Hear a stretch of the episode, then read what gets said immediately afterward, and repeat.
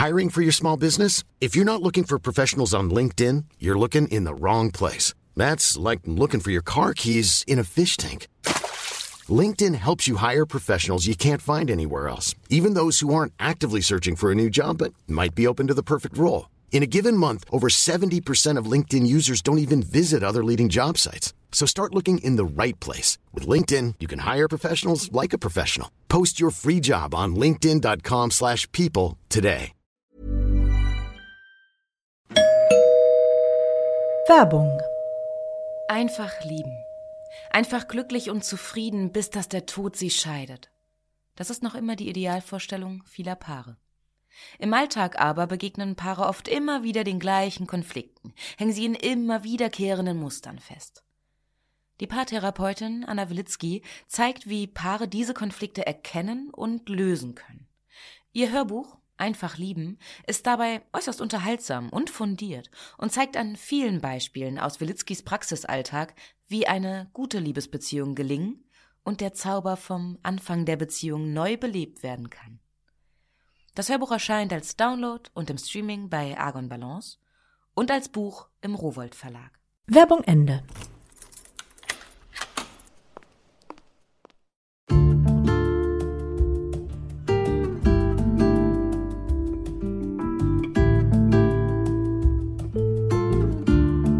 Herzlich willkommen zur neuen Folge von Einfach ganz Leben, deinem Podcast für bewusstes Leben.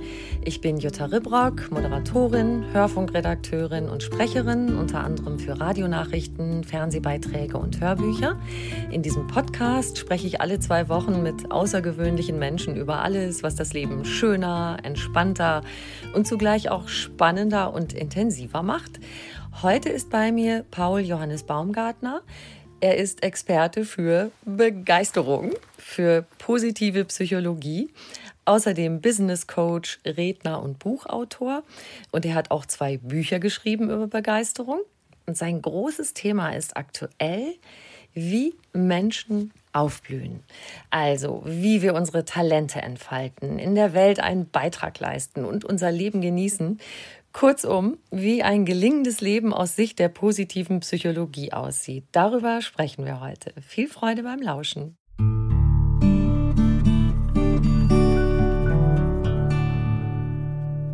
Lieber Paul, schön, dass du bei mir bist. Hallo, liebe Jutta, ich freue mich total. Endlich hat es geklappt. Endlich hat es geklappt. Und ich habe so gedacht, boah, als ich auch ein bisschen von dir gelesen habe und geschaut habe, du hast beim Thema Aufblühen, erzählst du so was Schönes aus der Welt der Natur, der Blümchen. Also ich stelle mir immer so eine Blume vor, die sich so zur Sonne hinwendet. Erzähl uns mal ein bisschen diese Metapher. Ist eine wunderschöne Metapher, ist meine Lieblingsmetapher. Und zwar ist das der heliotropische Effekt. Den meinst du, glaube ich. Ne? Ja. Also heliotropischer Effekt. Wir Altgriechen wissen natürlich Bescheid. du und ich als Altgriechen. Helios, die Sonne und Tropi, die Wendung. Also mhm. heliotropischer Effekt ist die Hinwendung zur Sonne. Und das, glaube ich, kennt jeder von uns und jeder, der uns gerade zuhört, der schon mal ein Blümchen ins Fenster gestellt hat, der wird feststellen, dass die Blume nach relativ kurzer Zeit was sehr, sehr Spannendes macht. Äh, sie bewegt sich hin Richtung Licht. Ja. Also in der Natur, jedes Lebewesen, jeder Organismus hat die Tendenz hin zum Licht und weg von der Dunkelheit. Und das Bild ist, in der Natur ist die Sonne also die Quelle der positiven Energie. Die Sonne ist eine lebensspendende Kraft. Und in der Evolution, ähm, alle Lebewesen haben sich schon immer von dem angezogen gefühlt, was Leben spendet, mhm. aus nachvollziehbaren Gründen. äh, und haben versucht, alles zu vermeiden, was Leben tötet oder eben eine Bedrohung ist. Und die Idee beim Aufblühen und Wachsen, bei meinem Herzensthema, ist eben, äh, wenn dem so ist, dass jedes Lebewesen, jeder Organismus in der Gegenwart des Positiven aufblüht und in der Gegenwart des Negativen verblüht, dann sollte, könnte, dürfte das doch Auswirkungen darauf haben, wie wir unsere Beziehungen untereinander, wir Menschen unsere Beziehungen untereinander gestalten, also wie wir unsere Kinder großziehen. Mhm. Wie wir sie unterrichten, auch interessant. Positive Education.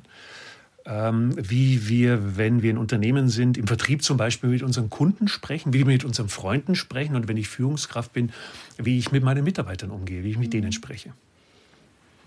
Ja. Ich will hier gleich was verraten. Wir zwei, wir kennen uns schon lange und ich glaube, diese Vertrautheit wird man auch spüren hier im Gespräch. Deshalb erzähle ich es lieber gleich vorweg. Wir sind beide Radioleute, du als Moderator, ich als Nachrichtenfrau. Und beide haben wir aber auch einen anderen Weg beschritten. Ich jetzt zum Beispiel mit diesem Podcast, was mich wirklich total glücklich macht, da in ganz andere Themen noch einzusteigen und Impulse zu geben für ein erfülltes Leben, was hoffentlich viele HörerInnen sich mitnehmen in ihr Leben. Und du im Grunde auch vom klassischen Radiomoderator bist du diesen Weg gegangen ja. mit deinem Thema Begeisterung, mit Coaching.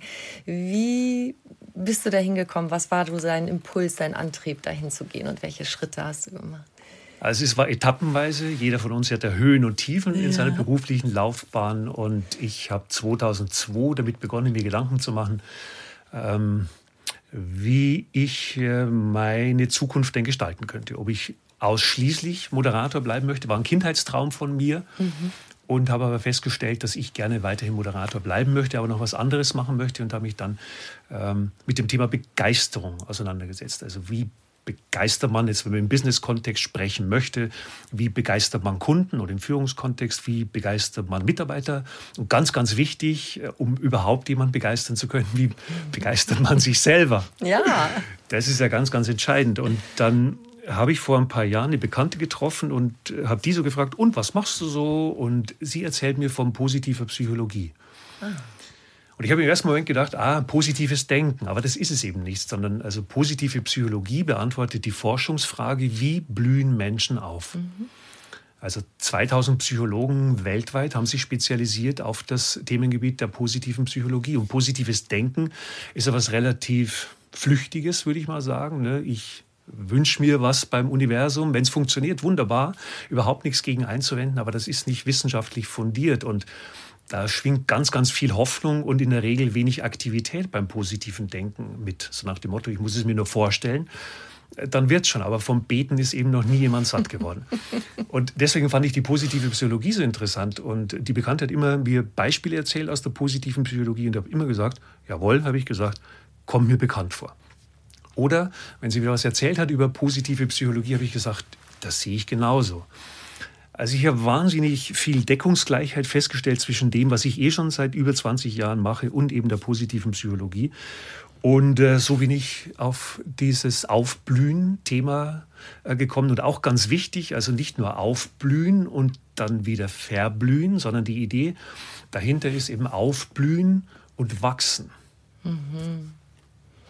Also mir geht schon gleich das Herz auf, bei die, nur allein bei diesen Wörtern so aufblühen, wachsen. Das ist so wunderbar. Und ich finde, wir Menschen haben ein wahnsinnig großes Talent dafür, uns so stimmungsmäßig immer ganz schön in Grund und Boden zu schrauben. Wir empören uns über wahnsinnig viel. Wir ärgern uns, wenn uns einer die Vorfahrt nimmt, wenn an der Kasse, genau an der Schlange, wo wir uns angestellt haben im Supermarkt, Storno ist, ist ja immer da, ist ja klar. Ne? Oder weiß ich nicht, wenn die, die Nachbarn die Musik zu laut machen. Wir machen uns Sorgen, da sind wir auch irgendwie richtig gut drin. Wie kommt das eigentlich, dass der Fokus so stark auf so vielen negativen Sachen ist? Also was mich immer wieder beruhigt, es gibt ja auch ganz, ganz viele positive Menschen, ganz, ganz viele optimistische Menschen. Und da hinzugucken, gibt einem viel Kraft und auch viel Hoffnung. Aber es gibt sie natürlich, diese Jammerer, diese Nörgler, wo man sich manchmal denkt, worüber jammerst du denn eigentlich? Ne? Also mit welcher Berechtigung? Und dann ist schon immer interessant zu gucken, warum jammern die Menschen? Jammern die, weil sie wirklich Grund haben zum mhm. Jammern? Also wir definieren das als Jammern, aber diesen Menschen geht es vielleicht nicht gut, die haben Ängste, die haben Sorgen und sind deswegen in so eine Abwärtsspirale, in eine Negativspirale gekommen. Oder es gibt natürlich auch Menschen einfach, die wahnsinnig hohe Erwartungshaltungen haben, erstaunlicherweise nicht an sich selbst, sondern in aller Regel an die anderen.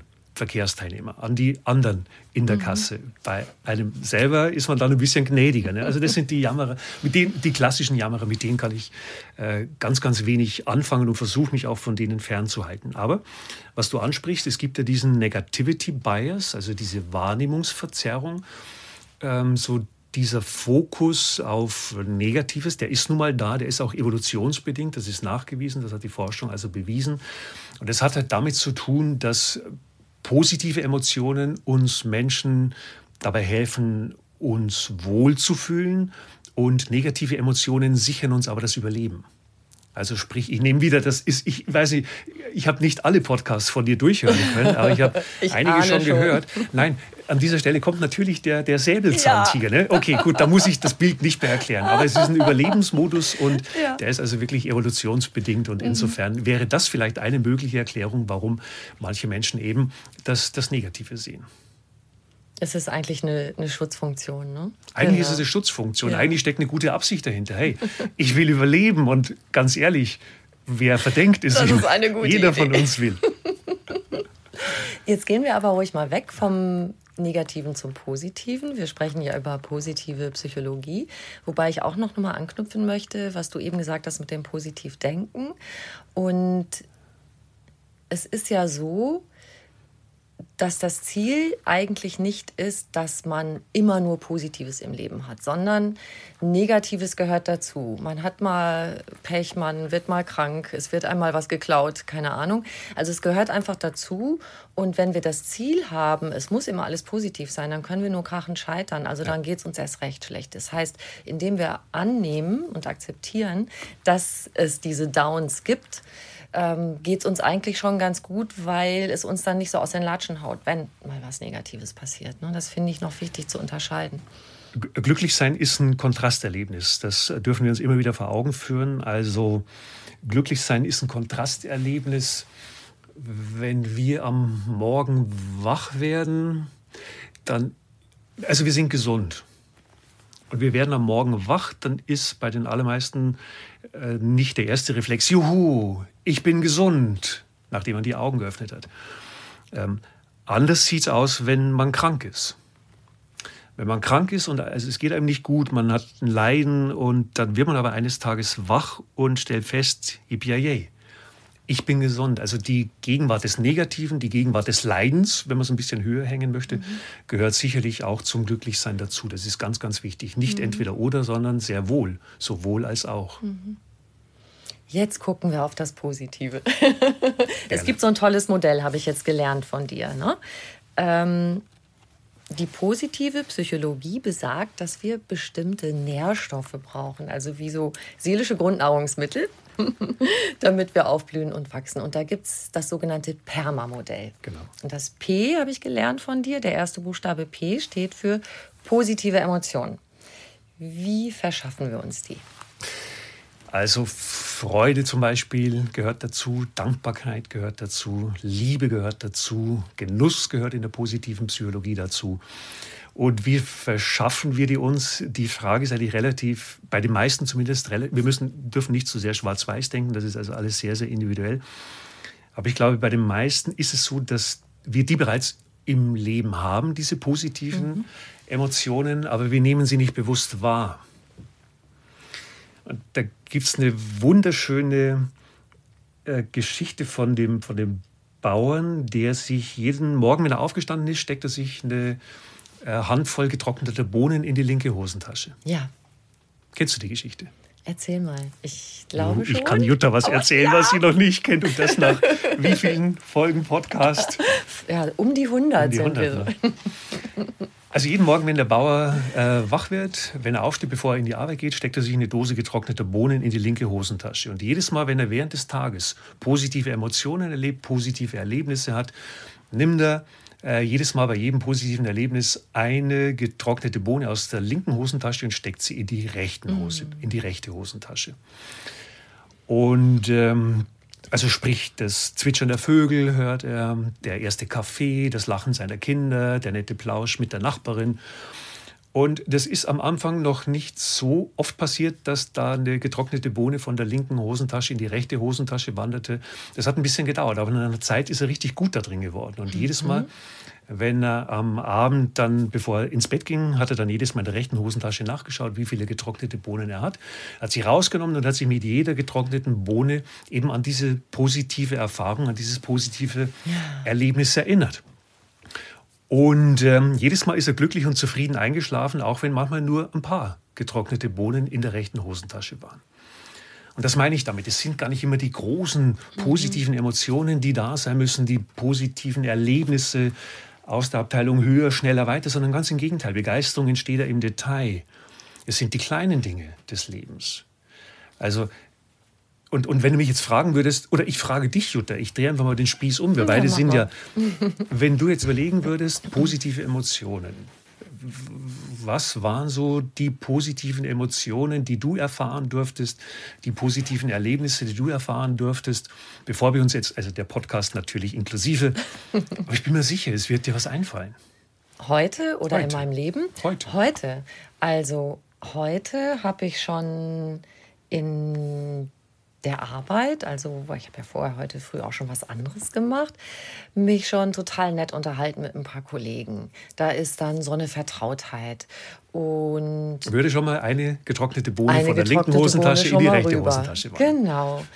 Dann, das war nicht heute, aber jetzt hatte ich neulich zum Beispiel so ein ganz besonderes Kleid an und alle so, wow, du siehst so toll aus heute und so. Das, man, das ist natürlich ein super Highlight, ne? wenn man ein Kompliment bekommt, ist immer besonders schön. Und ganz ehrlich, hat sich wirklich im Laufe der etwas schon länger zurückliegenden Zeit, der letzten Monate, Jahre, wie auch immer du willst, ähm, so bei mir viel stärker auch so eine Grundhaltung entwickelt, dass ich oft sage, ich habe ein schönes Leben. Mhm. Ich habe ein warmes Zuhause. Ich habe Liebe. Ich habe Freundschaft. Meinen Kindern geht es ganz gut. Die sind ja meine Töchter schon erwachsen jetzt und sind so auf dem Weg. Und ich habe so Freude daran und kann es auch sehen. Dann habe ich äh, mir vor einer Weile mal ein kleines Büchlein äh, besorgt. Ähm, da ist dieser Spruch von Voltaire drauf. Da ist, also so ungefähr, da ist der Gesundheit dienlich ist, habe ich beschlossen, glücklich zu sein. Mhm, mhm. und da schreibe ich abends manchmal tatsächlich mhm. was rein, wofür ich dankbar bin. Das ist diese kleine, und das ist die Bohne, ne? die Bohne von links nach rechts. Eine wunderschöne Geschichte in der positiven Psychologie, ähm, das viel gerühmte Dankbarkeitstagebuch. Also Dankbarkeit ist ja eine der positiven Emotionen in der, in der äh, positiven Psychologie, die uns dabei hilft, aufzublühen und zu wachsen. Und diese Intervention heißt Three Good Things. Ja. Also Three Good Things. Setz dich zum Beispiel am Abend, kann man das machen, setz dich hin und stell dir äh, Punkt Nummer eins die Frage, was habe ich heute Schönes erlebt? Davon drei äh, Erlebnisse insgesamt, also drei getrocknete Bohnen sozusagen, wenn man genau. möchte. Und dann kommt aber noch eine sehr spannende zweite Frage dazu, um in die Selbstwirksamkeit zu kommen, um noch mehr ins Bewusstsein auch zu kommen was habe ich aktiv dazu beigetragen, ja. dass ich diese Momente als schön, als wunderschön, mhm. als toll empfinden und erleben dürfte. Das hat nochmal einen ganz anderen Impact. Manche sagen, sie machen es am Abend nicht so gerne, die können sie, ich weiß es nicht genau warum, ich finde es am Abend toll. Aber es kann man genauso gut auch am Morgen machen, dass man zum Beispiel sagt, okay, was werde ich heute Schönes erleben? Mhm. Also worauf darf ich mich schon mal freuen? Schwingt so ein bisschen die Vorfreude auch mit. Und was werde ich aktiv dazu beitragen, dass ich diese Momente eben als positiv, als schön erleben darf? Und wenn man das zwei Wochen macht, das ist auch wissenschaftlich erwiesen, auch in der positiven Psychologie, dass sich das Mindset schon gravierend verändert hat, ja. ähm, dass du wesentlich lebensfroher und wesentlich optimistischer durchs mhm. Leben gehst und die Dinge auch mit ganz anderen Augen plötzlich siehst. Das ist genau das ganz anders drauf gucken. Ne? Ja, genau. genau. Und noch vielleicht auch interessant, Jutta, du bremst mich bitte ein. Du hast, einen, du hast einen eingeladen, der mit 14 Jahren schon Radiomoderator werden wollte. Ja, und du bist halt so ein Begeisterungstyp. Ja, weil ich das Thema einfach wahnsinnig spannend finde. Ich mich total freue, dass du dich da so dafür interessierst auch und, und unsere Hörer, halt, deine Hörer ja. beim Podcast auch. Es gibt eine Ratio, es gibt ein Verhältnis 3 zu 1 zum Thema positive Emotionen. Also mhm auf eine negative Emotion optimalerweise drei positive Emotionen. Mhm. Und das ist auch eine, also die haben, wie soll man sagen, die, die, die löschen sozusagen. Also positive mhm. Emotionen haben die Fähigkeit, eben negative Emotionen auszulöschen, ähm, zu egalisieren, äh, wie man es immer nennen möchte. Und es gibt ja Menschen, die sagen, ja, aber wenn alles positiv ist, das ist genau der Punkt, den du vorher gesagt hast. Und das sieht man auch wunderbar in dieser Ratio, also in diesem Verhältnis. Das Verhältnis lautet 3 zu 1 und nicht 3 zu 0. Genau. Mhm. Jetzt gucken wir auf das nächste bei Perma. Das war positive Emotion. Der zweite Nährstoff, Engagement. E. Ja. Wie Engagement.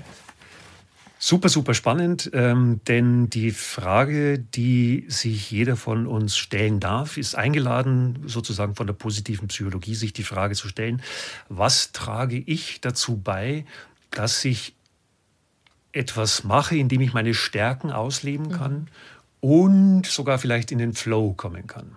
Also in diesem wunderbaren Kanal, in dem Anforderungen und Fähigkeiten, beziehungsweise Anforderungen, Fähigkeiten und Stärken äh, in einem sehr, sehr guten Verhältnis stehen, mhm. dass die mhm. Musik aufhört zu spielen, dass wir Zeit und Raum vergessen, weil wir so in einer Sache mhm. drin sind. Wie jetzt zum Beispiel auch bei diesem Podcast. Ich möchte jetzt nicht auf die Uhr gucken, wie lange wir uns schon unterhalten. es vergeht jetzt schon wieder viel zu schnell die Zeit.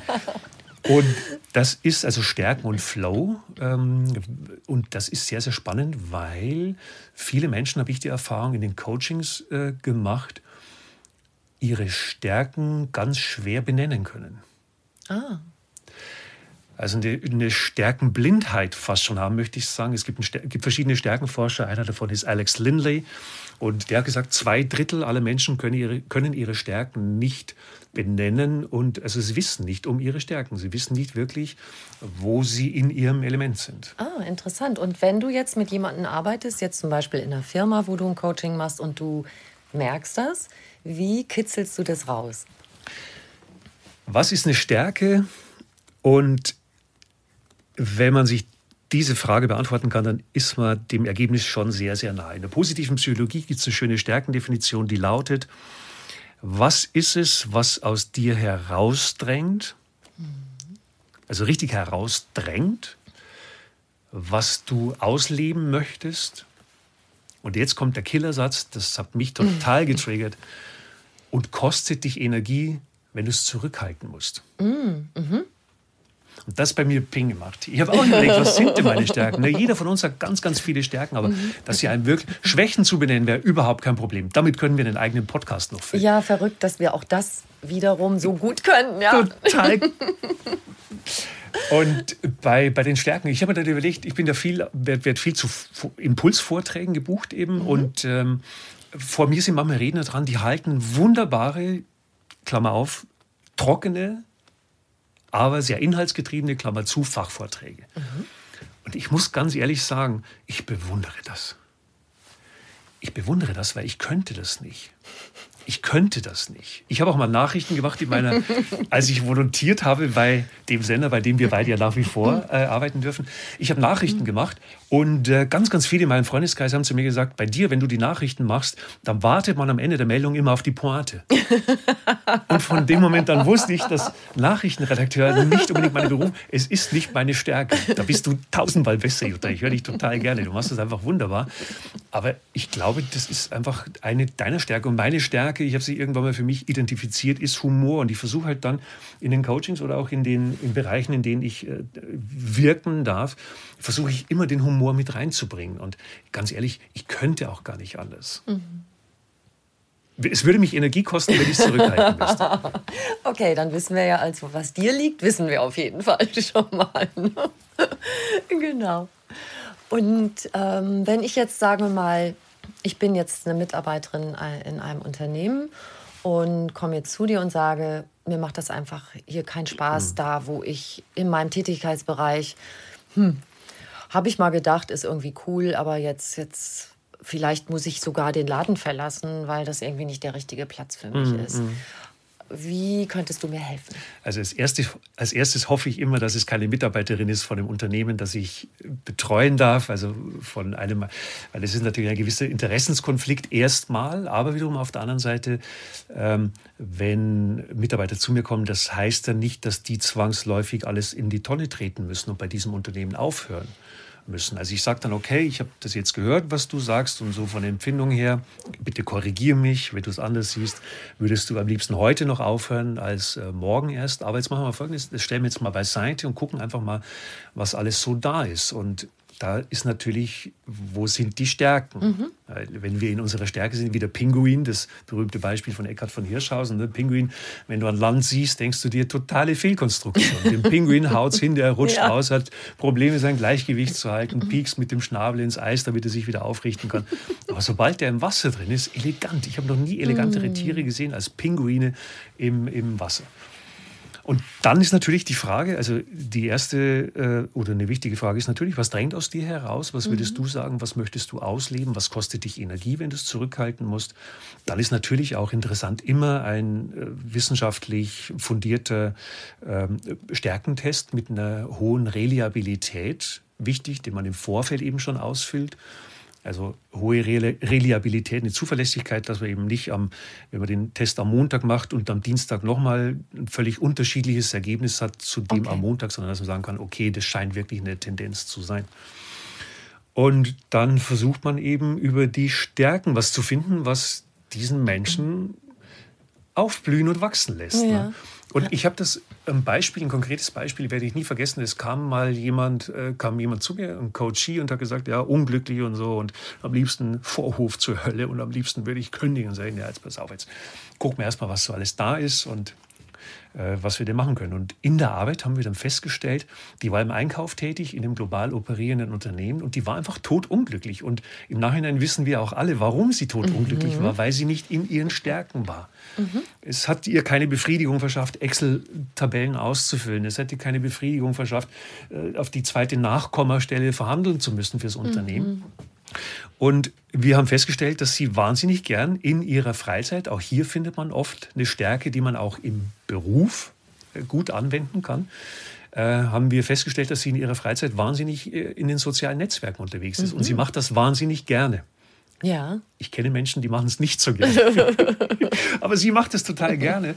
Und dann ist sie auf die Idee gekommen, ich könnte mal fragen, ob ich denn im Einkauf bleiben muss. Es ist ein global operierendes Unternehmen. Du hast ja ganz, ganz viele Möglichkeiten für einen Wechsel. Ja. Dann ist sie in die Marketingabteilung gewechselt und ist total happy dort. Wow. Ja. Cool. Und das sind auch schöne Beispiele. Da freue ich mich natürlich auch, dass ich da zumindest durch geschicktes Fragestellen dazu beitragen konnte, dass die wirklich in ihrer Kraft ist, dass die wirklich was gefunden hat, äh, was, was ihr ja, Spaß macht, wo sie in ihren Stärken ist. Ja, voll schön. Also, wenn wir uns da engagieren dürfen, wo wir hingehören, ist schon mal ziemlich viel gut, ne? Definitiv. Also, und noch ein Beispiel, Jutta, bitte bremst mich ein, aber noch ein Beispiel, ähm, und zwar kam eine, war wieder eine Führungskraft, kam wieder zu mir und hat überlegt, äh, sie, sie ist nicht so richtig happy, sie würde gerne was anderes tun.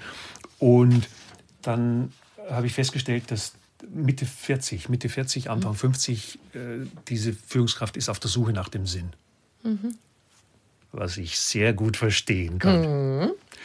Mit 20 war ich noch nicht so auf der Suche nach dem mhm. Sinn, aber je älter, wie jeder Dekade, mhm. äh, habe ich mich mehr auf die Suche nach dem Sinn gemacht. Und viele sind auf, dem, auf der Suche nach dem Sinn des Lebens, mhm. nach dem Purpose. Ja.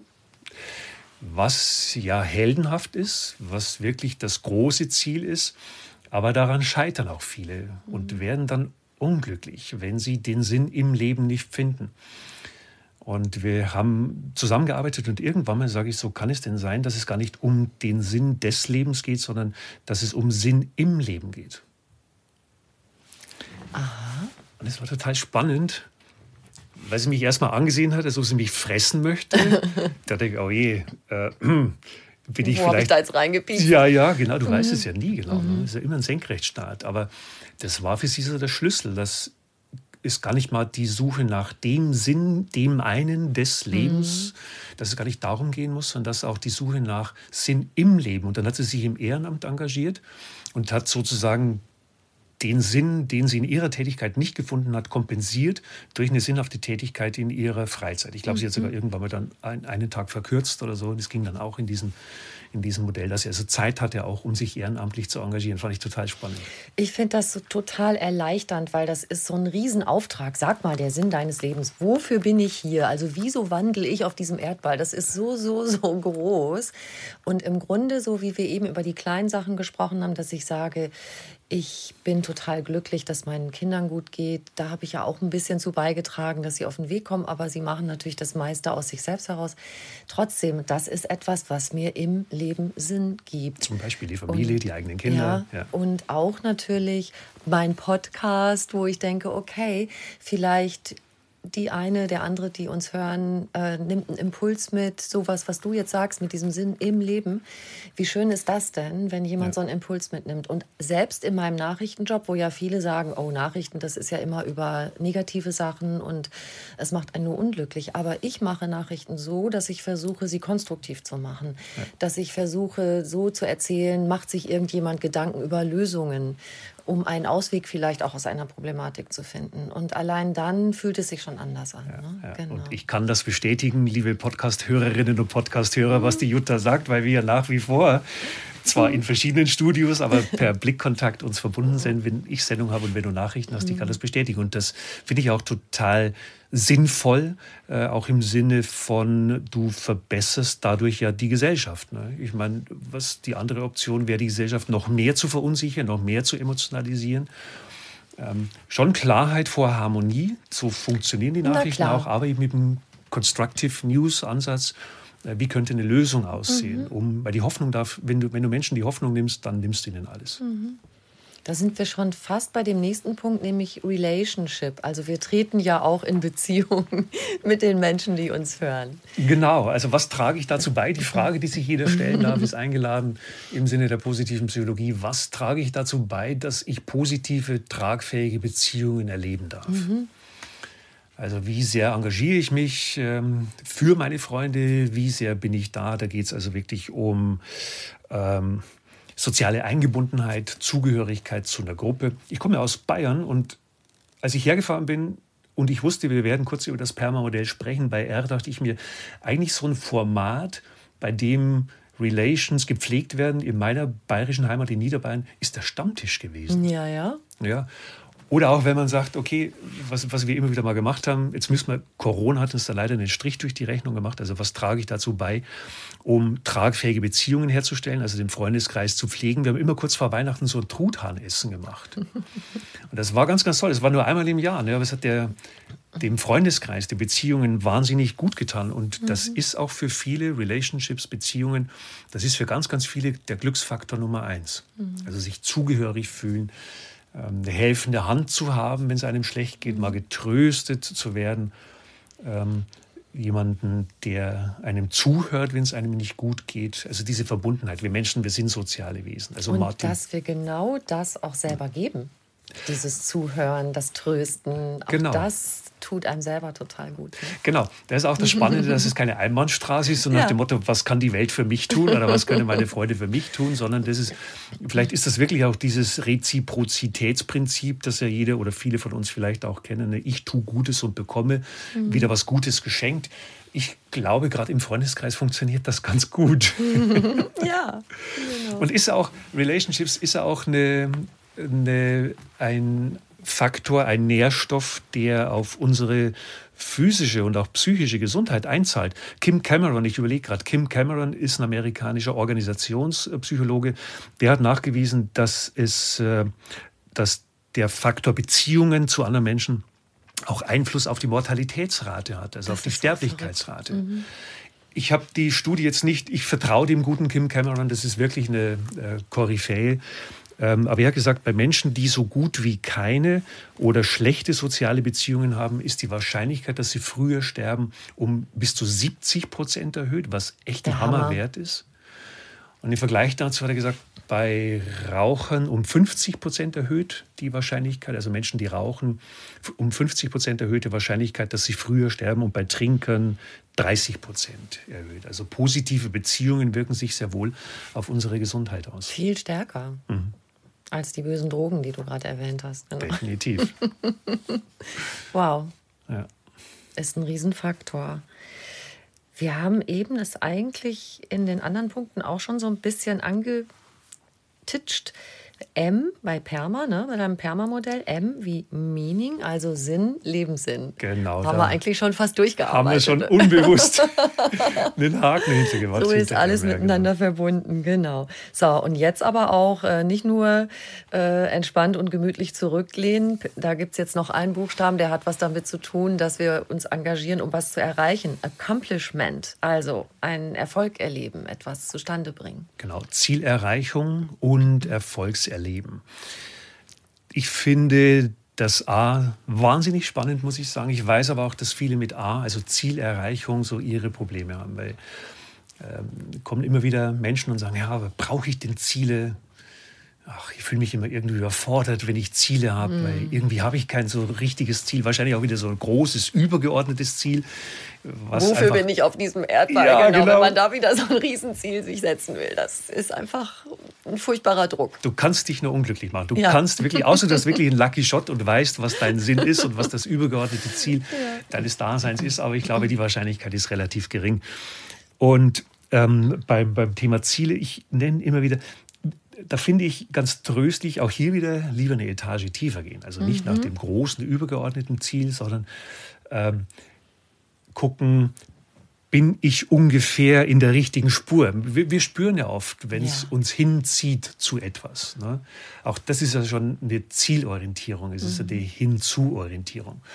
Und da gibt es dieses äh, schöne Beispiel von dem Flugschüler in der ersten Stunde, in der ersten Flugstunde, die sind in der Luft, sein Fluglehrer neben ihm und dann sagt der Fluglehrer zu ihm, pass auf und jetzt, wenn du gleich deine erste Landung machst, dann versucht die Nase, also das Flugzeug, äh, parallel zu diesen sechs weißen Landelinien, die du vor dir siehst, am besten in der mittleren, auf der mittleren Landelinie versucht er dein Flugzeug runterzubringen. So.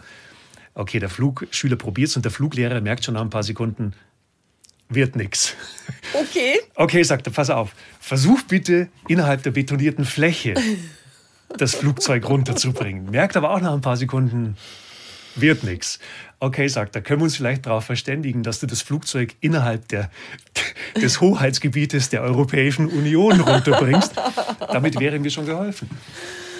Das ist bei den Zielen doch auch so. Weißt du, wir haben dann, wir haben schon so, die, so, so ein Ziel vor Augen und vielleicht ist auch wesentlich schöner, statt Ziel was anderes zu finden. Vielleicht Richtung. Eine Richtung mhm. zu haben, hinzu mhm. zu irgendwas. Und wenn der Flugschüler oder wenn wir der Flugschüler wären, der äh, da das Flugzeug nicht so auf diese weiße Linie runterbringen, sondern ein bisschen links oder rechts daneben, ja, mein Gott, dann fliegen wir halt mal Richtung Westen. So ein Stück weit zumindest. Ne? Die Nase zeigt halt Richtung Westen.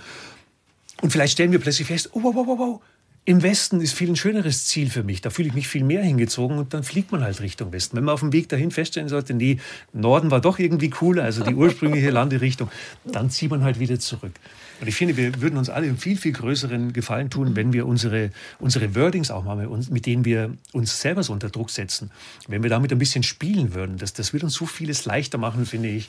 Ähm, und dann heißt es halt nicht Ziel, sondern dann heißt es Richtung oder wer mit Richtung nichts anfangen kann. Hey, ich finde Orientierung, finde ich genauso schön. Mhm.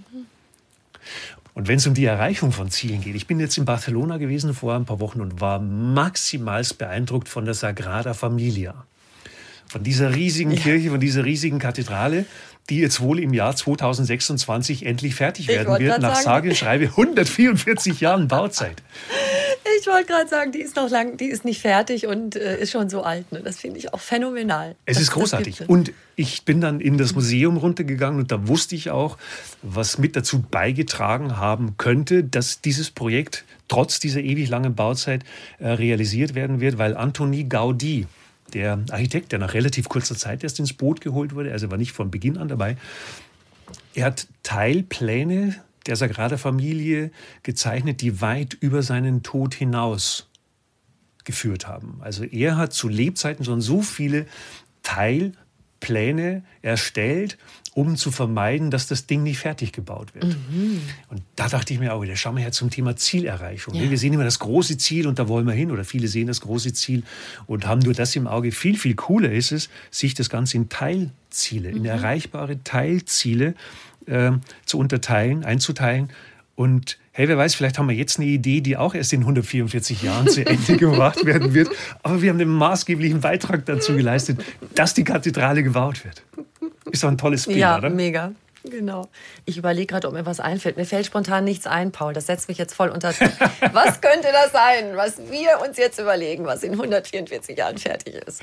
Hm. Hm. Das geben wir jetzt einfach unseren HörerInnen und vielleicht Genau. Kann sich da jemand was ausdenken und mir auch schreiben? Mal, sagen, gucken, was, bestimmt mal gucken, was dabei rauskommt. Eine genau. Mailadresse. Ganz genau. Die genau. findet ihr immer in den Show Notes. jutta.juttaribrock.de. Ganz einfach eigentlich. Schreibt mir gern, ob euch was einfällt, was ihr gern anschieben möchtet und dass irgendwer anders die Früchte erntet nach drei Generationen oder so. Wir haben ja eben schon mal den Negativity äh, Bias angesprochen. Das ist auch genauso. Also es gibt doch so Studien, was macht dich glücklich im Leben? Und mhm. dann kommt so alles Mögliche von Familie über Gartenarbeit bis in der Natur sein. Der Job kommt immer ganz unten. Ja. Und du als Radiomoderator, du kennst das doch auch. Ne? Dann sagst du montags schon, ach, wir freuen uns schon wieder, dass bald Freitag ist, dann haben wir endlich Wochenende.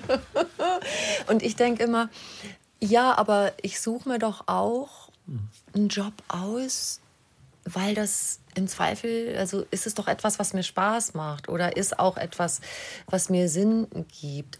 Und ich frage mich manchmal, ob das auch so eine Haltungsfrage ist, dass es wie so zum guten Ton gehört, dass man immer sagt, ach, arbeiten ist immer mhm. das Schwierige, das Anstrengende und so. Mhm. Aber wenn man das so mit reinpackt in sein Leben als Sinngeber, weil wir verbringen wirklich wahnsinnig viel Zeit damit. Mhm. Also da auch eine Haltungsänderung schaffen, äh, dass das nicht in diese Schubladen kommt. Ja, Arbeit ist anstrengend negativ und das richtige Leben ist, wenn wir endlich ins Wochenende gehen und im Club tanzen. Ich schaue nur deswegen so ein bisschen zerknirscht, liebe Jutta, weil ich lange Zeit auch maßgeblich dazu beigetragen habe, dass dieser Eindruck Arbeit ist was Lästiges. Ja äh, entstehen konnte. Ich weiß nicht, ich fand es wahnsinnig witzig, eine gewisse Zeit lang in der, in der Morgensendung am Montag zu sagen, Montagmorgen rein ins Wochenende. Ja. Würde ich jetzt heute so nicht mehr machen, aber auch weil ich Feedback bekommen habe von ganz, ganz vielen Unternehmen, die zu mir gesagt haben, Baumgartner, wenn du glaubst, du bist lustig und Humor ist eine deiner Stärken, dann glauben wir dir das per se. Aber wir persönlich finden das alles andere als lustig. Mhm. Und da bin ich ins, ins Denken gekommen, weil das natürlich was auslöst. Wir haben, Jutta, wir haben so viele Hörer mit streng genommen jedem Wort könnten wir, je nach Aufmerksamkeitsgrad bei unseren Hörern, was auslösen. Im mhm. Positiven, logischerweise, deswegen machen wir es ja in aller mhm. Regel auch. Äh, aber auch natürlich sehr wohl im Negativen. Und das war mir so klar, dass ich das nie wieder sagen werde, Montagmorgen rein ins Wochenende. Mhm.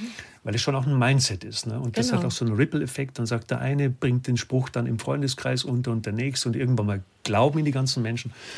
Ähm, im, Im Worst Case. Und das ist natürlich kontraproduktiv, weil ganz ehrlich, wenn uns die Arbeit genommen werden würde, hätten wir ein massives Problem. Also wir, und auch nicht jeder ist so selbstreguliert. Wir brauchen auch, manche Menschen brauchen auch, das haben sie jetzt zu Corona-Zeiten gemerkt, dass sie ins Homeoffice plötzlich geschickt mhm. worden sind.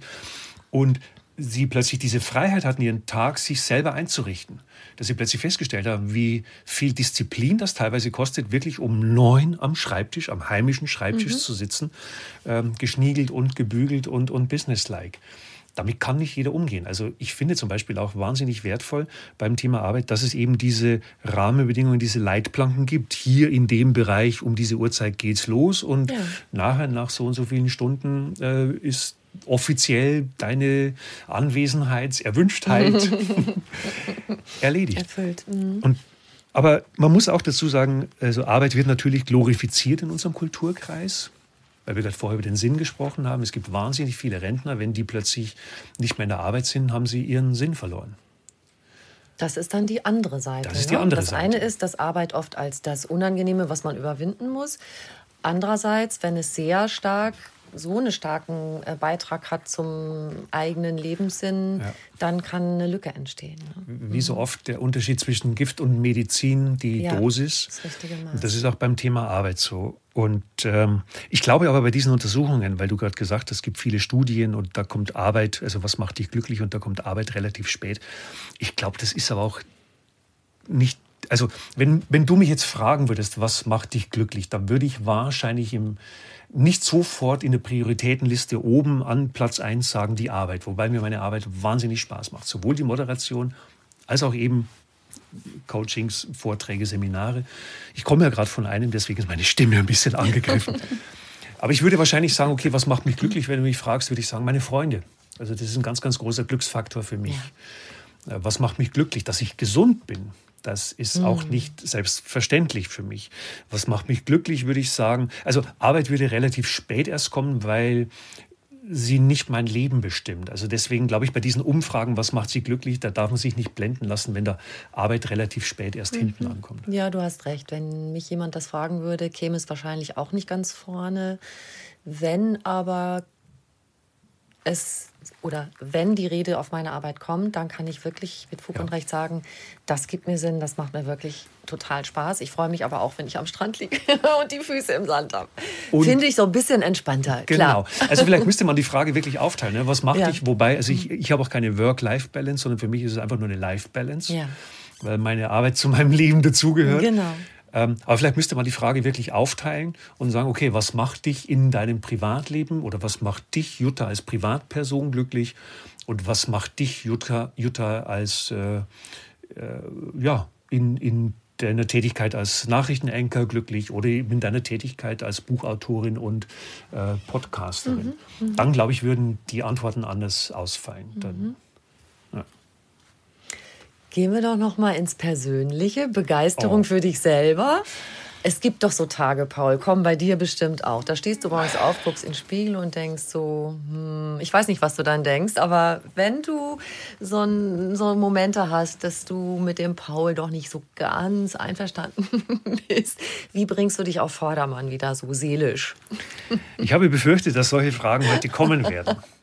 Äh, Kurt Krömer hat mal gesagt, er tut sich ganz schwer, über seine Projekte und über sich selbst zu sprechen. Und mir geht es auch ein bisschen, aber gut, ey, wunderbar. Offenes Visier.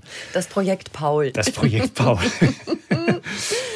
ja, das musste ich übrigens wirklich auch erst lernen, über mich selber was zu erzählen. Das ist bei uns in der Familie nicht so wahnsinnig mhm. hoch im Kurs gewesen. Ich glaube, wenn wir, und wir haben auch immer anderen die Bühne geboten, haben immer gesagt, also wenn wir auf der Titanic gewesen, bitte verzeiht mir dieses Beispiel, aber wenn wir als Passagiere auf der Titanic gewesen wären, ich glaube, alle anderen hätten überlebt, nur wir hätten den Untergang der Titanic nicht überlebt, weil wir gesagt hätten, ach so, Sie wollen als erstes ins Rettungsboot. Na klar, bitteschön nach Ihnen. Okay, na klar, wir warten. Und irgendwann wäre es wenn man so zauberhaft ist, dann ist das manchmal nicht gut für einen selber, Paul. Total richtig. Aber also wenn es mir wirklich, und das kommt natürlich vor, ähm, nicht jedem von uns scheint jeden Tag, und das muss auch nicht sein, das wäre auch wirklich toxisch, glaube ich, die, die Sonne aus dem Allerwertesten. Also wenn es mir wirklich nicht, was mir am meisten hilft, sind wirklich meine Freunde. Mhm. Also reden tut mir wahnsinnig gut. Mhm. Ähm, vertraute Menschen, die mich schon länger kennen auch, ähm, die mich verstehen, die müssen auch gar nicht so viel sagen in erster Linie. Vielleicht, die sind auch manchmal nur humorvoll oder sie sehen es aus einer anderen Perspektive. Das allein genügt mir schon. Also ich mhm. bin da total energetisiert nach einer Stunde Kaffee trinken, zum Beispiel mit einem meiner besten Freunde, mit dem Martin.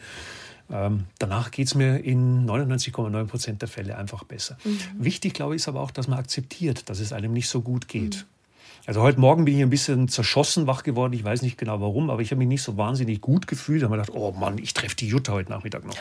Die Jutta, die im Podcast, da geht es richtig ans Eingemachte. Da werden also wirklich total spannende, da willst du was Geistreiches sagen. Komm gerade von dem Workshop, den ich gegeben habe, der mich auch ein bisschen gefordert hat. Und dann muss man natürlich erstmal die Form finden. Aber das Wichtigste ist wirklich die Akzeptanz, die man sich auch immer wieder erarbeiten muss. Dann sagt, okay, es ist jetzt heute, momentan fühlt es sich nicht an wie mein bester Tag. Aber wenn man es dann wieder positiv beleuchten möchte, vielleicht kommt dann auch die positive Psychologie äh, wieder ins Spiel, dass man sagt, okay, der Tag hat Potenzial, um sich zu entfalten. Ja, genau.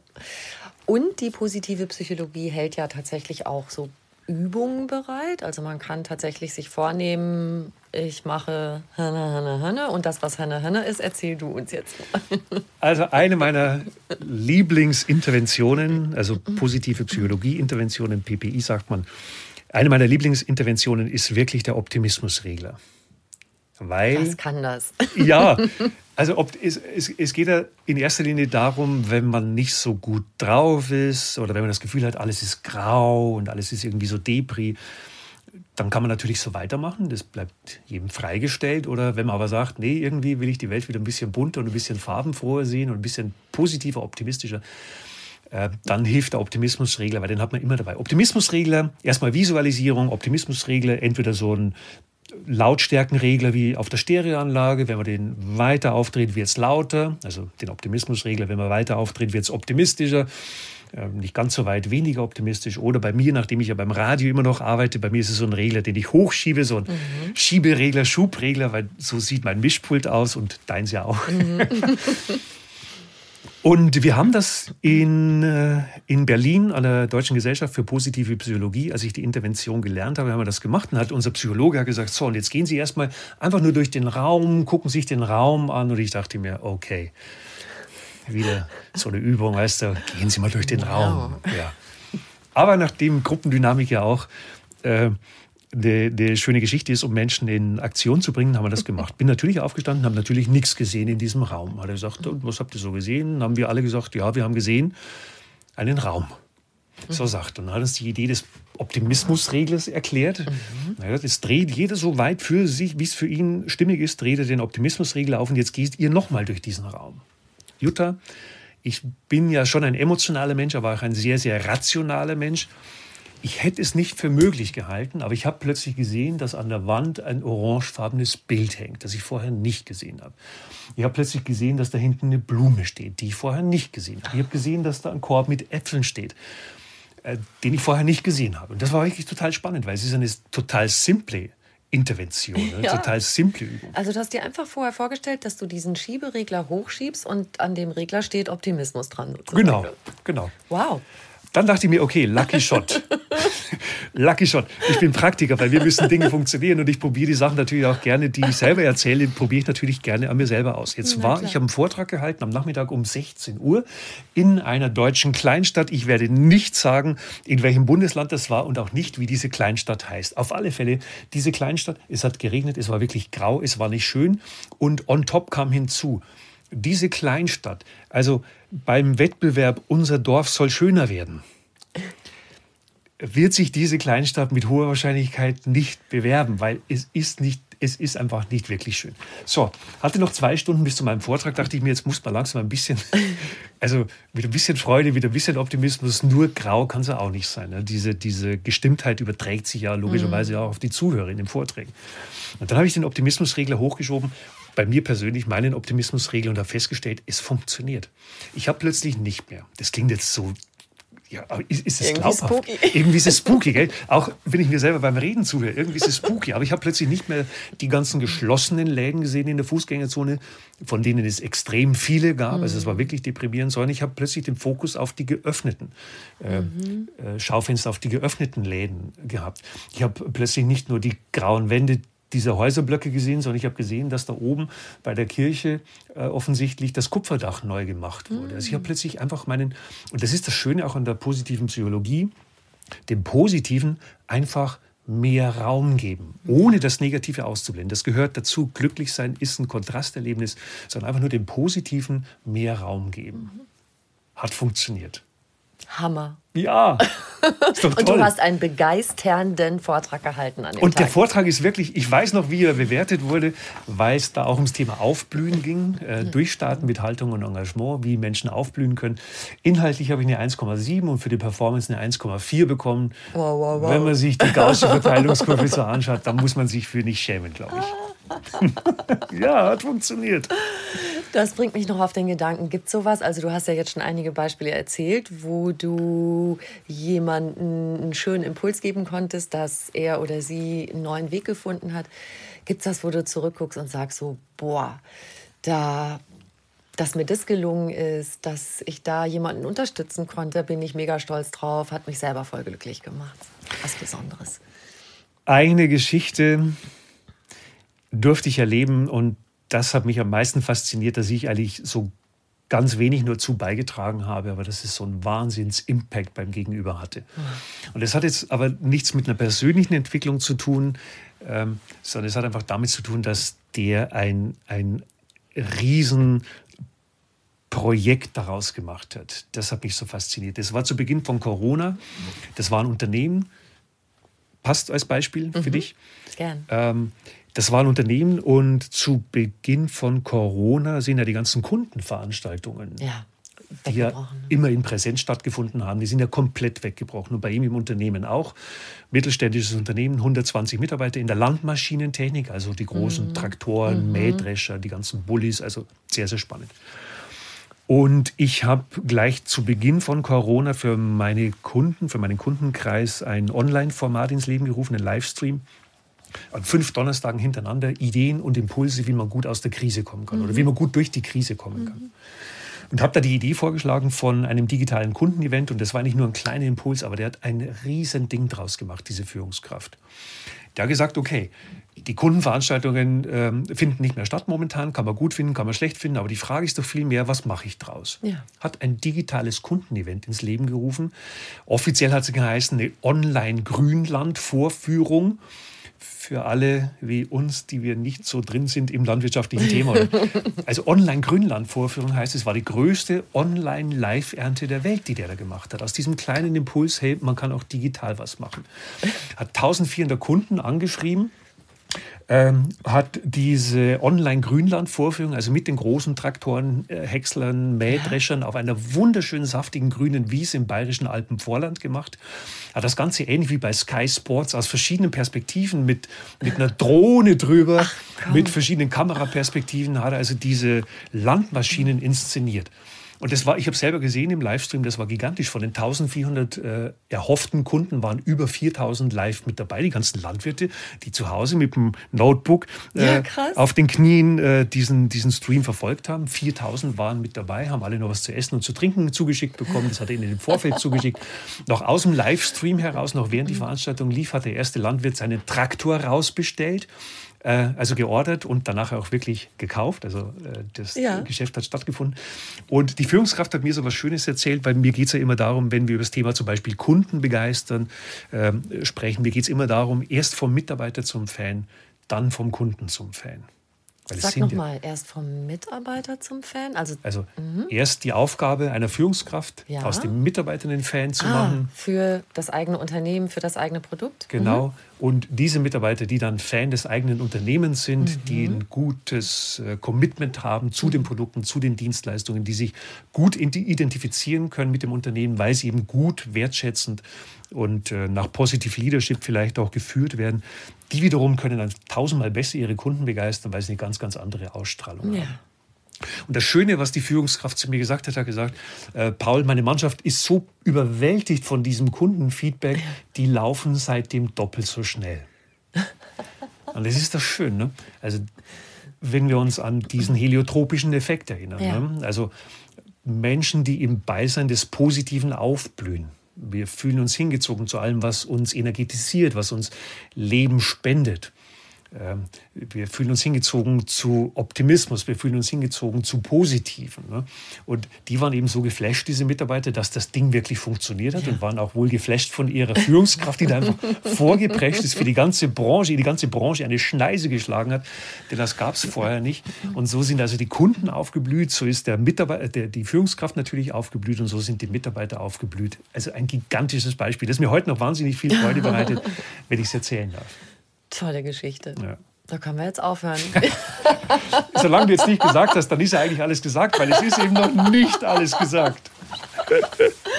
Was ist noch nicht gesagt, Paul? Naja, Nein, das ist natürlich schon ein Aspekt auch, den ich sehr spannend finde, dieses Positive Leadership. Also ja. im, auch Perma-Modell, wie wir es jetzt kennengelernt haben, aber nicht, ähm, was trage ich dazu bei, zum Beispiel, dass ich positive Emotionen, Sinn, ähm, Relationships erleben darf, sondern was trage ich als Führungskraft dazu ja. bei, dass meine Mitarbeiter positive Emotionen erleben dürfen, Wertschätzung bekommen, Anerkennung, dass die Arbeit auch Spaß machen kann. Habe ich für die Rahmenbedingungen gesorgt, dass überhaupt sowas wie Freude oder Spaß oder auch eine gewisse Leichtigkeit entstehen kann bei meinen Mitarbeitern. Ja. Aber nochmal, das sind ja die, die die Kunden letzten Endes zum Aufblühen bringen und die ein Unternehmen letzten Endes erfolgreich machen. Das sind immer die Mitarbeiter. Mhm. Was trage ich als Führungskraft dazu bei, dass meine Mitarbeiter auch wirklich ihre Stärken ausleben dürfen? Wissen die Führungskräfte denn überhaupt, was die Stärken ihrer Mitarbeiter mhm. sind? Haben Sie die Mitarbeiter schon mal gefragt? Haben Sie sie schon mal beobachtet? Haben Sie schon mal einen Stärkenworkshop gemacht? Haben Sie schon mal einen Stärkentest gemacht mit einer hohen Reliabilität? Ja. Haben Sie schon mal Mitarbeiter gefragt, zum Beispiel auch, lieber Mitarbeiter, was ist es denn, was aus dir herausdrängt? Was ist es denn, was du gerne ausleben möchtest? Und was ist es denn, was dich, lieber Mitarbeiter, Energie kostet, wenn du es zurückhalten musst? Und das ist das Schöne am Positive Leadership. Positive Leadership ist keine Frage der Anpassung, sondern eine Frage der Passung. Es passiert so wahnsinnig oft in den Unternehmen, dass die dass Mitarbeiter eingestellt werden. Es ist eine Stelle frei. Mitarbeiter werden eingestellt und die bringen ja wahnsinnig viele Talente, wahnsinnig mhm. viele Stärken, persönliche Stärken mit. Und dann glaube ich, das kann der eine oder andere bestätigen, dann passiert manchmal leider etwas, was mir immer in der Seele wehtut. Dann wird hergegangen und im Sinne des Unternehmens, man will ja dem, man will dem Unternehmen ja Gutes tun, aber dem Mitarbeiter tut man keine große Freude und sich selber letzten Endes auch nicht. Dann wird hergegangen und wird versucht, den Mitarbeiter so lang hinzubiegen, bis er zu dieser Position passt. Mhm. Und das ist interessant, weil 2011 gab es eine große Gallup-Studie und zwar nicht die, die uns alle äh, schon äh, zu den Ohren raushängt, also innerlich gekündigt und so, sondern 2011 ja. gab es eine Gallup-Studie. Ähm, da wurde das Mindset von Führungskräften erhoben und Positive Leadership ist ja keine ja, ist, ist, ist ein Mindset. Das hat was mit Haltung zu tun. Also Absolut. sorge ich dafür, dass meine Mitarbeiter Freude, Wertschätzung, das ist was sehr Persönliches. Da wurde das Mindset von Führungskräften erhoben, war eine weltweite Studie. Boah, wie viel waren das? 100.000 Befragte, glaube ich, was echt eine Ansage ist. Ja. krass viel. Deutschland, Österreich, Schweiz, wenn du Umfragen machst, Studien machst, glaube ich, bist du bei 500 bis 1000 Befragten. Also die, ich müsste mal nachgucken, aber es waren über gut 100.000. Führungskräfte aus 187 äh, Ländern, also weltweit. Und ähm, dabei haben sie festgestellt, dass es ein, ein großes Missverständnis gibt bei vielen Führungskräften, wenn es um das Miteinander mit den Mitarbeitern geht. Und zwar hat ein Großteil dieser befragten Führungskräfte gesagt, jawohl, wir stimmen dieser Prämisse zu.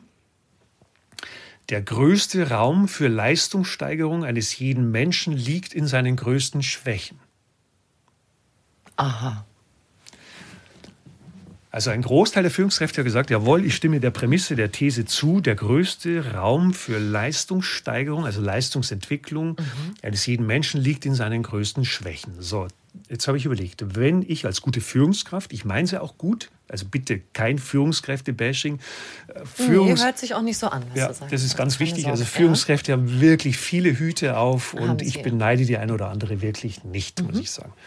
Aber jetzt, wenn ich als gute Führungskraft das Mindset habe, dass der größte Raum für Leistungssteigerung eines Mitarbeiters in seinen größten Schwächen liegt, dann werde ich wahrscheinlich A, versuchen, die Schwächen meines Mitarbeiters herauszufinden, B, ihn aufgrund seiner Schwächen zu entwickeln und C, ihn dann dort einsetzen, wo er dann passt.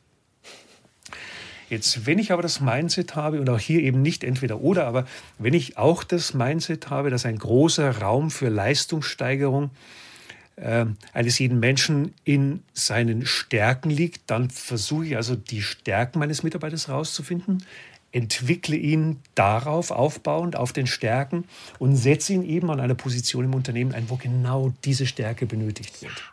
Das klingt für mich sehr nachvollziehbar. Ja. Und das ist eben dann keine Frage der Anpassung, sondern eine Frage der Passung. Ja. Alles, was du jetzt in den letzten Minuten gesagt hast, also vor dieser Gallup-Studie, habe ich gedacht, lässt sich wunderbar auch auf persönliche Beziehungen übertragen. Man guckt ja auch gerne auf die Schwächen des Partners. Ähm, und ich habe mal was ganz Schönes gehört, was eine kluge Frau gesagt hat ungefähr so. Guck dir, guck einmal auf, oder die, die drei Sachen, die dich an deinem Mann am meisten aufregen. Beschließe, diese Sachen zu mögen und dann mach einen Strich drunter. Mhm. Und dann dachte ich, boah, das erfordert aber ganz schön viel Willenskraft. Aber ich fand es wahnsinnig klug, weil das ist ja im Grunde, was du gerade gesagt hast, das mit den Schwächen und den Stärken. Und wenn du beim Partner, bei der Partnerin mehr darauf schaust, was bezaubert dich an der mhm. Person, was bekommst du, mhm ähm, und dann haben wir bei 3 zu 1, wenn wir, wenn wir es auch so sehen, ne? Halt drei schöne Sachen gegen eine negative, ja. dann hast du es vielleicht auch schon ausgeglichen. Ja. Also ich glaube, das ist auch noch schön, sich das mitzunehmen hier aus dem Gespräch, genau dieses Prinzip auch in persönlichen Beziehungen anzuwenden. Ich glaube, man ist sehr viel glücklicher, selber sehr viel glücklicher. Wunder, wunderschönes Bild, äh, dem Positiven mehr Raum gehen. Also nicht zu sagen, was trennt uns, sondern zu gucken, was verbindet uns. Ja. Jens Korsen, einer unserer ja. Lieblingspsychologen. Gibt auch zwei Gespräche in meinem Podcast mit Jens Korsen, unbedingt reinhören. Ein, ein großartiger Mann, ja. der dann auch mal gesagt hat, gerade wenn es ums Thema Partnerschaften geht, mehret die Freuden deines Partners ja. oder mehret die Freuden eurer Partner. Fand ich auch einen sehr schönen Satz. Mega schön. Das führt mich zu meiner Schlussfrage, Paul. Jetzt kriegst du Angst, ne? Oh Gott. Eine Frage, die ich am Schluss immer stelle. Die möchte ich dir natürlich auch stellen. Was ist für dich persönlich Glück? Das sind die Fragen, die den Interviewpartnern gerne mal die Schweißperlen auf die Stirn treiben. Ich weiß schon, aber du kannst das. Also Glück hat für mich immer ganz, ganz viel mit Dankbarkeit zu tun. Mhm. Ähm, also ist eben nicht, ist eigentlich ein schöner, ein schöner äh, Gedanke zu zum Beginn unseres Gesprächs, ne? weil ich glaube, so ging es äh, ziemlich zügig los ne? über das Thema Dankbarkeit, positive genau. Emotionen.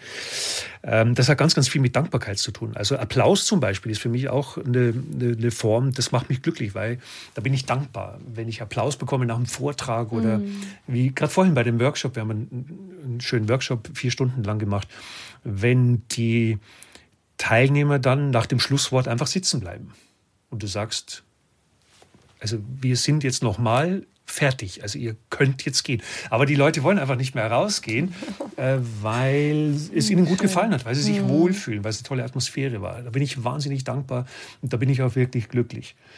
Ähm, glücklich sein bedeutet für mich auch Herausforderungen anzunehmen. Ähm, manchmal denke ich mir, oh Gott, tust du dir das auch noch an oder äh, noch ein Projekt, obwohl mhm. du ja mhm. bereits ein Projekt im Hintergrund laufen hast. Aber wenn es dann gelingt, wenn ich die Herausforderung meistere, dann fühle ich mich glücklich. So, yes, I did it, was äh, Csikszentmihalyi mhm. hier unterscheidet zwischen Freude und Spaß. Also Spaß ist eine ganz, ganz äh, flüchtige Angelegenheit. Einmal im Rollercoaster drin, rauf, runter, das war's. Und fünf Minuten später bist du schon auf der Suche nach dem nächsten Highlight. Mhm. Freude ist aber, wenn du wirklich einen Berg bezwungen hast, ne? wenn du ja. wirklich auf den Himalaya gegangen bist und dann hast du es geschafft und auch wieder runtergekommen bist. Das finde ich persönlich auch ganz wichtig in diesem Bild. Ähm, da bin ich dankbar, das macht mich glücklich. Und ich habe es vorher schon gesagt, andere Menschen machen mich wahnsinnig mhm. glücklich. Und da bin ich ganz nah bei Martin Buber, dem österreichisch-israelisch-jüdischen Religionsphilosophen. Der Mensch wird am Du zum Ich. Mhm. Also der Mensch wird am Du zum Ich. Äh, wenn dieser Satz für jemanden gemacht wurde, dann wohl für mich. Also ich brauche andere Menschen, ich brauche diesen Spiegel, ich brauche diese Rückkopplung. Äh, der Weg zur Selbsterkenntnis führt nur über die Rückspiegelung. Wundervoll. Ich danke dir so sehr für dieses schöne Gespräch, lieber Paul. Ich hatte so Spaß. Danke dir, liebe Jutta. Es ist unfassbar. Wir kennen uns schon so lange. So lange, glaube ich, haben wir uns noch nie am Stück unterhalten können. Wir haben erst einen wunderbaren Podcast gebraucht, dass wir das nach all den Jahren, Jahrzehnten hinbekommen, dass wir uns endlich einmal lang und tiefgehend unterhalten dürfen. Ja. Vielen herzlichen Dank. Lass uns das öfter machen. Sehr, sehr gerne.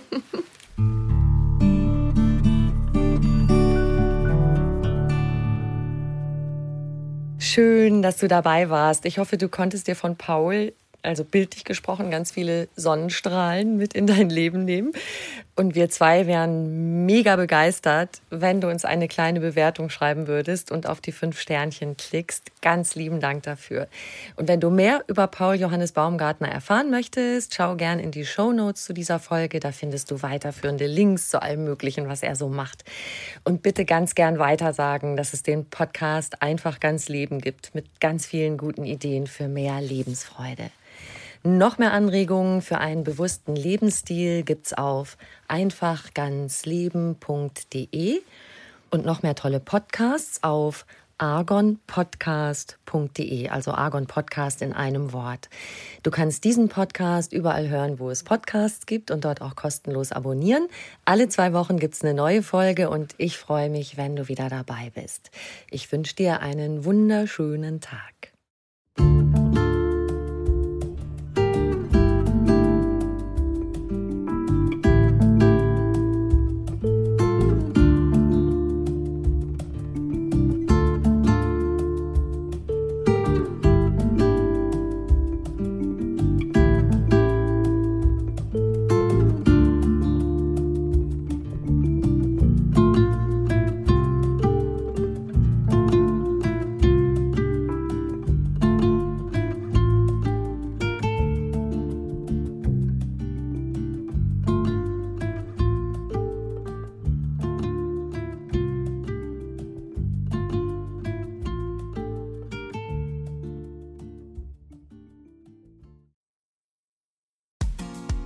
Frauenstimmen. Klagen, lachen, klüger werden. Ich bin Ildiko von Kürti, ich bin Buchautorin und Journalistin und in meinem Podcast spreche ich alle zwei Wochen mit lebensklugen und mutigen Frauen über das Loslassen und das Aufbrechen, das Verlieren, das Suchen und das Finden. Ich bin stolz darauf, wie viele wunderbare Frauen bereits bei mir zu Gast waren. Unter ihnen Stefanie Stahl, Maria Furtwängler, Annika Decker oder Gerburg Jahnke. Und ich freue mich auf alle, die noch kommen. Ihr könnt Frauenstimmen überall dort hören, wo es Podcasts gibt. Herzlich und hoffentlich auf bald. Eure Ildiko.